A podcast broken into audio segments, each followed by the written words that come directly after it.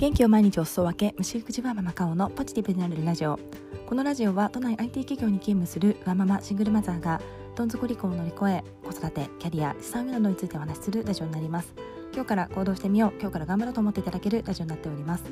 はい、えー、おはようございます。今はですね25日の朝になっております、えー、お子さんがいらっしゃる方はあのサンタさん業務が終了した方も多いのではないでしょうか。私もですねあのサンタさん業務終了いたしまして、えー、枕元にプレゼントをそっと置いておきました、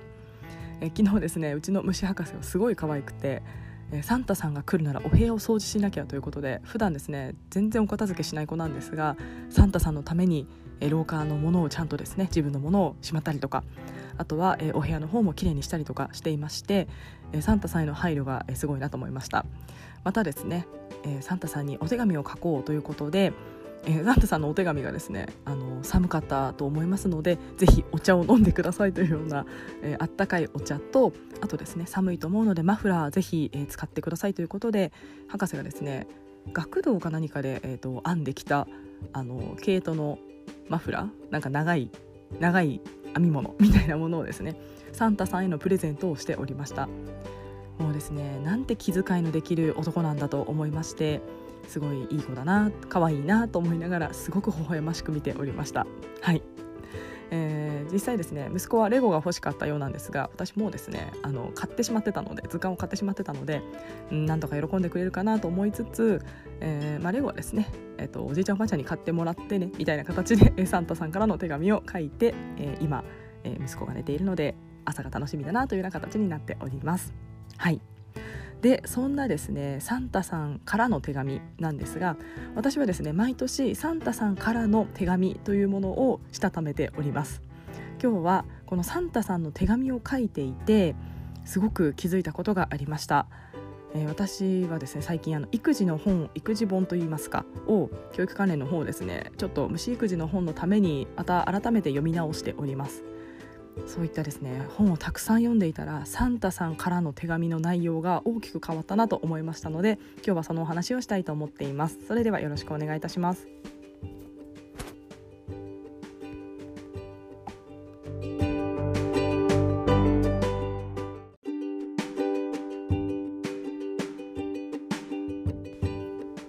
はい、えー、サンタさんからの手紙をですね去年一昨年ぐらいから私は書いています。あちょっと先に話がそれるんですが私はですねクリスマスプレゼントを子供にあげることが若干最初抵抗がありました。これはですねおもちゃ会社の陰謀だと思ってましてなんでわざわざこんな時期にですね物を買わせようとするんだと一時期憤りを感じていました。ただですねまあもう世の中にこんなにはびこっているものですしやっぱりですねみんながもらってるのに自分だけもらえないっていうのは多分彼の心に大きく傷をつけてしまうんだろうなと思いましたのでまあですね行事として楽しもうということで、えー、おとなしくマーケティングの波に乗ろうと思っております。はい。で、えー、そんなですねでもせっかくやるならなんかただプレゼントあげるだけっていうのもなんか嫌だな なんて思ってましてせっかくならこれをいい機会にしようと思ってましてサンタさんの手紙をからの手紙を書いています。ですごい大げさかもしれないんですが私はですねサンタさんは斜めの関係だと思っております、えー、私がですねよく読んでいる本の中に、えーと、藤原和弘さん元リクルートまた元、えー、民間の、えー、初の校長の藤原和弘さんの本で、えー、子供はですね斜めの関係がとても大事、えー、親でもない家族ではない、まあ、親戚の人とか先生とか、えー、何かのコーチとか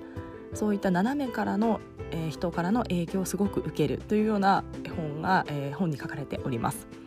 私はですねサンタさんもこの斜めの大人だと思っております。第三者になりますので。はい。なのでですねサンタさん斜めの大人から言われることっていうのはきっと子供の何かに響くんじゃないかと思いまして年に1回えー、架空の人ですね、まあ、あの正体はあのお母さんですけども、えー、手紙を書いています。で今年ですね書いてたんですね。で、えー、まああの君は博士だらしいねと。ですごい、えー、素敵だと思うよみたいなことの中にであの我が家今年図鑑なので、えー、もっと素敵な博士になってほしいから図鑑をプレゼントするねみたいな文を書きました。で私ここでですねちょっと筆が止まりました。ふとですねもっともっとって言ってしまってるな私ということに気づいてその分をあのぐるぐるぐるぐるちょっとあの修正テープなかったので消しております。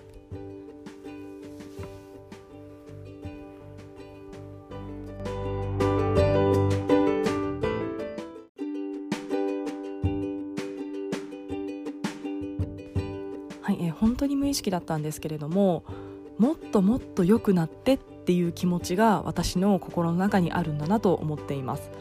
もちろんですね当たり前に持っている感情だとは思います。今よりもどんどん成長してほしいっていうのはすごく大事だと思うんですがそれがですねなんかプレッシャーになっちゃわないかなっていうのをちょっとふと、え、立ち止まりました。最近ですね私はあの虫育児の本を書いている関係で、え久しぶりにあの昔読んだ、え育児の本だったり、え最近また、え、追加で買った育児の本なんかをちょっと読み漁っております。でその中でですね共通して書いてあることっていうのが大体ですね子供を信じなさいとか結果ではなくてプロセスを褒めなさいとかあとはですねありのままでいいんだよって伝えるっていうことが書いてありました。で私ですね結構あのちょっとできてるななんて偉そうに思っておりました。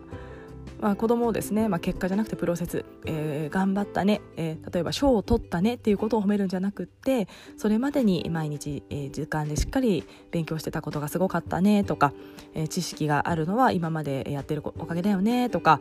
結果賞を取ったことを褒めるだけではなくてプロセスも褒めるみたいなことも意識しておりましたし、あのー、私親バカ全開だと思ってるんですがうちの子めちゃめちゃできるとあの信じてますので、まあ、そういった声がけできているなと思いました。でかつありのままでいて伝えてるつもりでした。ただサンタさんへの手紙をふと書きながらあれ？ありのままを認めつつもっともっとって私は結構プレッシャーをかけちゃってるんじゃないかなっていうのを手紙を書いて気づいております。で振り返るとですね私サンタさんの手紙を去年一昨年とも書いてますがだいぶプレッシャーかけてたんですよね、えー、勉強しっかりやってねとかママの言うことをちゃんと聞くんだよとかお手伝いをちゃんとするんだよとかですね。サンタさんに斜めの大人に言わせていました。でこれって、まあ、その時はですね、まあ、その斜めの大人から言われることって響くので、えーまあ、何かいい効果があればいいなと思って書いてましたがただのプレッシャーだったなと思っています。結果勉強しっかりやってねママの言うこと聞いてねお手伝いしてねって今やっていないということの裏返しになってしまっていたんじゃないかなと思っています。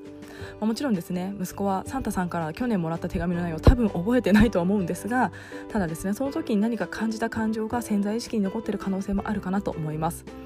去年まではですね本当に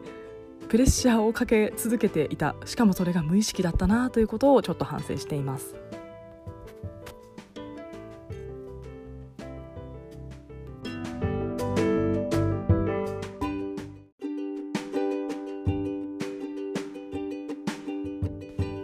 はい。でそんなプレッシャーを与えていたことに気づいた私はですね手紙の内容は結局は、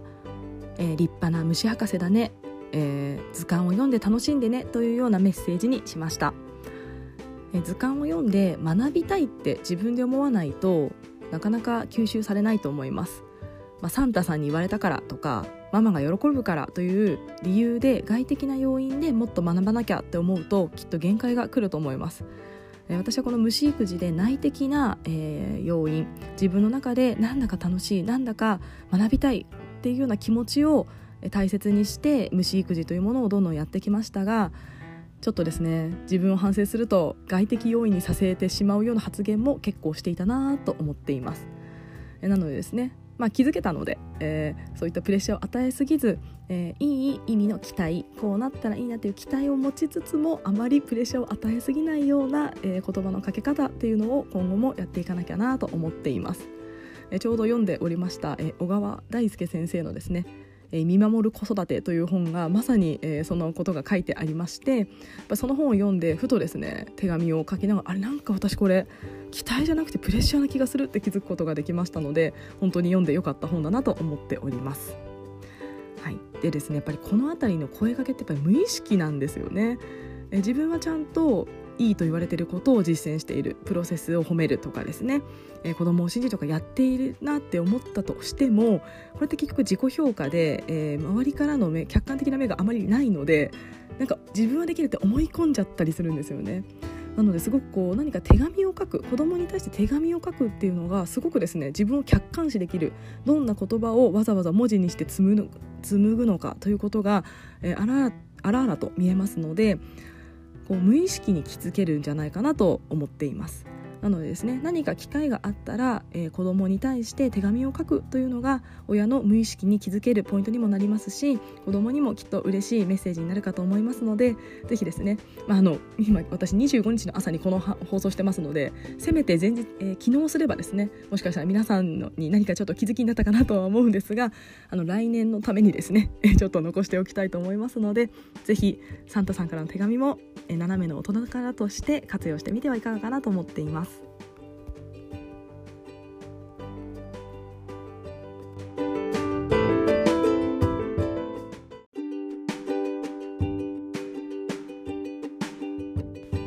はい、えー、今日はですねサンタさんからの手紙についてお話をさせていただきました、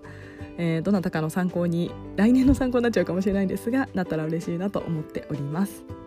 はい、えー、それではですね今日また、えー、頑張ればまた、えー、明日明後日とお休みになりますので頑張りたいと思います。もしかしたら今日からとか明日からもう年末年始のお休みという方もいるかと思いますが私は来週もですね仕事になりますので、えー、頑張りたいと思っております。それでは今日も聞いてくださいましてありがとうございました。